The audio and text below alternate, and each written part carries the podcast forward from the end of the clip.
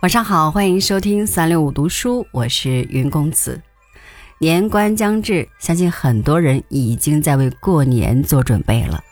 不知道您的家乡在过年期间都有一些什么样的风俗呢？今天来和您分享丰子恺的文章《过年》。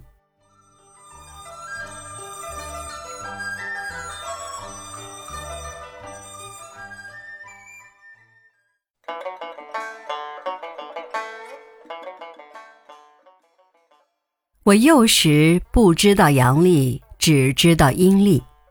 到了十二月十五，过年的气氛开始浓重起来了。我们染坊店里有三个染匠，全是绍兴人。十二月十六要回乡，十五日店里办一桌酒，替他们送行。这是提早办的年酒。商店旧例，年酒席上的一只全鸡白发。大有讲究，鸡头向着谁，谁要被免职，所以上菜的时候要特别当心。但是我家的店规模很小，一共只有六个人，这六个人极少有变动，所以这种顾虑极少。但母亲还是很小心，上菜时关照仆人必须把鸡头对着空位。腊月二十三晚上送灶，灶君菩萨每年上天约一星期，二十三夜上去，大年夜回来。据说菩萨是天神派下来监视人家的，每家一个。他们高踞在人家的灶台上，嗅取饭菜的香气。每逢初一月半，必须点起香烛来拜他。二十三这一天，家家烧赤豆糯米饭，先盛一大碗供在灶君面前，然后全家来吃。吃过之后，黄昏时分，父亲穿了大礼服来灶前膜拜，跟着我们大家跪拜。拜过之后，将灶君的神像从灶台上请下来，放进一顶灶轿里。这造轿是白天从市场上买来的，用红绿纸张糊成，两旁贴着一副对联儿，上写“上天奏善事，下界保平安”。我们拿些冬青柏子插在造轿两旁，再拿一串纸巾元宝挂在轿上，又拿一点糖饼来粘在灶君菩萨的嘴上。这样一来，他上去见了天神，沾嘴沾舌的说话不清楚，免得把别人的恶事和盘托出。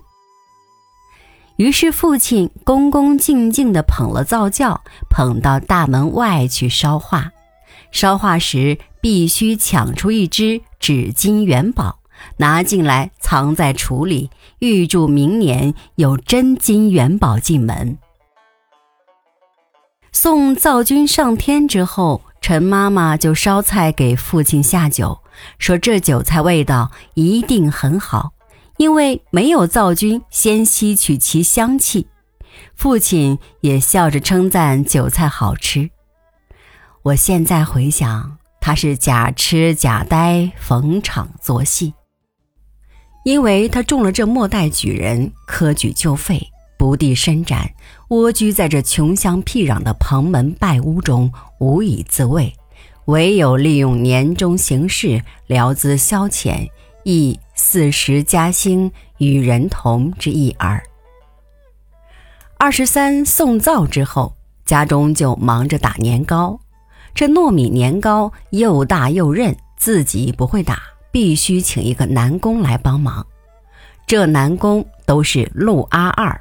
又名武阿二，因为他的父亲姓陆，而他的父亲行武。两枕当家年糕约有三尺长，此外有许多较小的年糕，有二尺长的，有一尺长的，还有红糖年糕、白糖年糕。此外是元宝、百合、橘子等等小摆设，这些都是由母亲和姐姐们去做，我也洗了手去帮忙。但是总做不好，结果是自己吃了。姐姐们又做许多小年糕，形状仿照大年糕，预备二十七夜过年时拜小年菩萨用的。二十七夜过年是个盛典，白天忙着烧祭品，猪头、全鸡、大鱼大肉都是装大盘子的。吃过夜饭之后，把两张八仙桌接起来，上面共设六神牌，前面围着大红桌围，摆着巨大的铝制的香炉蜡台，桌上供着许多祭品，两旁围着年糕。我们这厅是三家公用的，我家居中，右边是五叔家，左边是嘉林哥家，三家同时祭起年菩萨来。屋子里灯火辉煌，香烟缭绕，气象好不繁华。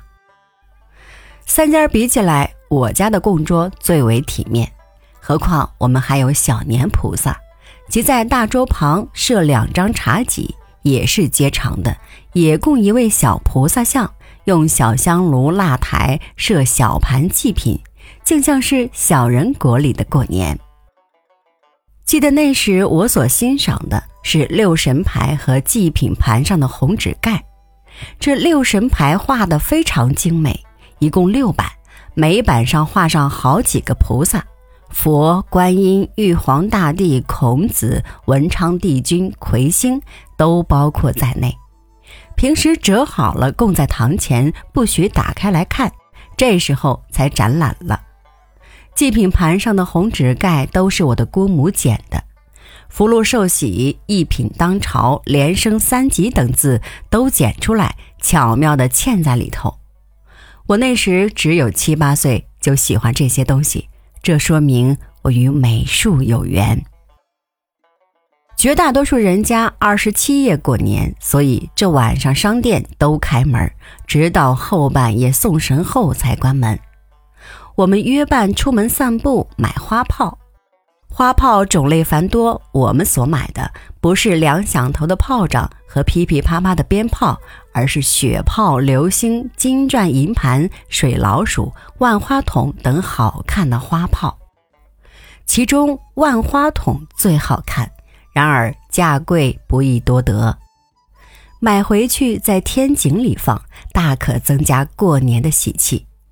我把一串鞭炮拆开。一个一个的放，点着了火，立刻拿一个罐头瓶来罩住，通的一声，连罐头瓶也跳起来。我起初不敢拿在手里放，后来经乐生哥哥教导，竟敢拿在手里放了。两指轻轻捏住鞭炮的末端，一点上火，立刻把头旋到后面，渐渐老练了，即形若无事。年底这一天是准备通宵不眠的，店里早已摆出风灯，插上碎竹。吃年夜饭的时候，把所有的碗筷都拿出来，预祝来年人丁兴旺。吃饭碗数不可成单，必须成双。如果吃三碗，必须再盛一次，哪怕盛一点点也好，总之要凑成双数。吃饭时，母亲分送压岁钱，用红纸包好，我全部用以买花炮。吃过年夜饭，还有一出滑稽戏呢，这叫毛糙纸揩蛙，蛙就是屁股，一个人拿一张糙纸，把另一个人的嘴揩一揩，意思是说，你这嘴巴是屁股，你过去一年中所说的不祥的话，例如要死之类的，都等于放屁。但是人都不愿意被揩，尽量逃避。然而揩的人很调皮，出其不意，突如其来。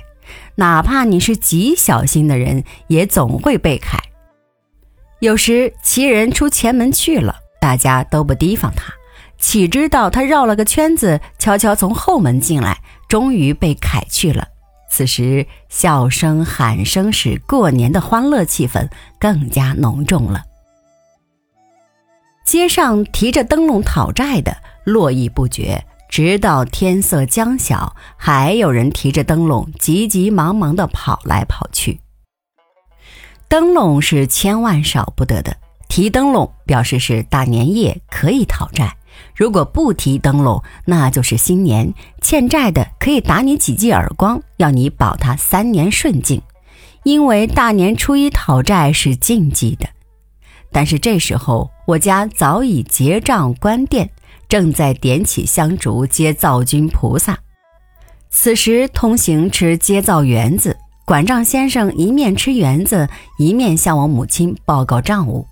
说到盈余，笑容满面。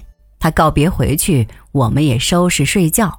但是睡不到两个钟头，又得起来拜年的乡下客人已经来了。年初一上午，忙着招待拜年的客人，街上挤满了穿新衣服的农民，男女老幼熙熙攘攘，吃烧麦、上酒馆、买花纸、看戏法，到处拥挤。初二开始，镇上的亲友来拜年。我父亲戴着红缨帽子，穿着外套，带着跟班出门，同时也有穿礼服的到我家拜年。如果不遇，就留下一张红片子。父亲死后，母亲叫我也穿着礼服去拜年，我实在很不高兴，因为一个十一二岁的孩子穿礼服上街，大家注目，有讥笑的，也有叹羡的，叫我非常难受。现在回想，母亲也是一片苦心。她不管科举已废，还希望我将来也中个举人，重振家业，所以把我如此打扮，聊以慰情。正月初四晚上接财神，别的事情排场大小不定，独有接财神，家家郑重其事，而且越是贫寒之家，排场越是体面。大概他们想敬神可以邀得神的恩宠，今后让他们发财。初五以后，过年的事儿基本结束，但是拜年、吃年酒、酬谢往还也很热闹。厨房里年菜很多，客人来搬出就是。但是到了正月半，也就差不多吃完了。所以有一句话：拜年拜到正月半。烂汤鸡食炒青菜。我的父亲不爱吃肉，喜欢吃素，所以我们家里大年夜就烧好一大缸萝卜丝油豆腐，油很重，滋味很好。每餐盛出一碗来，放在锅子里一热，便是最好的饭菜。我至今还忘不了那种好滋味儿。但是让家里人烧起来，总不及童年时的好吃，怪在。正月十五在古代是一个元宵佳节，然而赛灯之事久已废止，只有市上卖些兔子灯、蝴蝶灯等，聊以应名而已。二十日，各店照常开门做生意，学堂也开学，过年也就结束。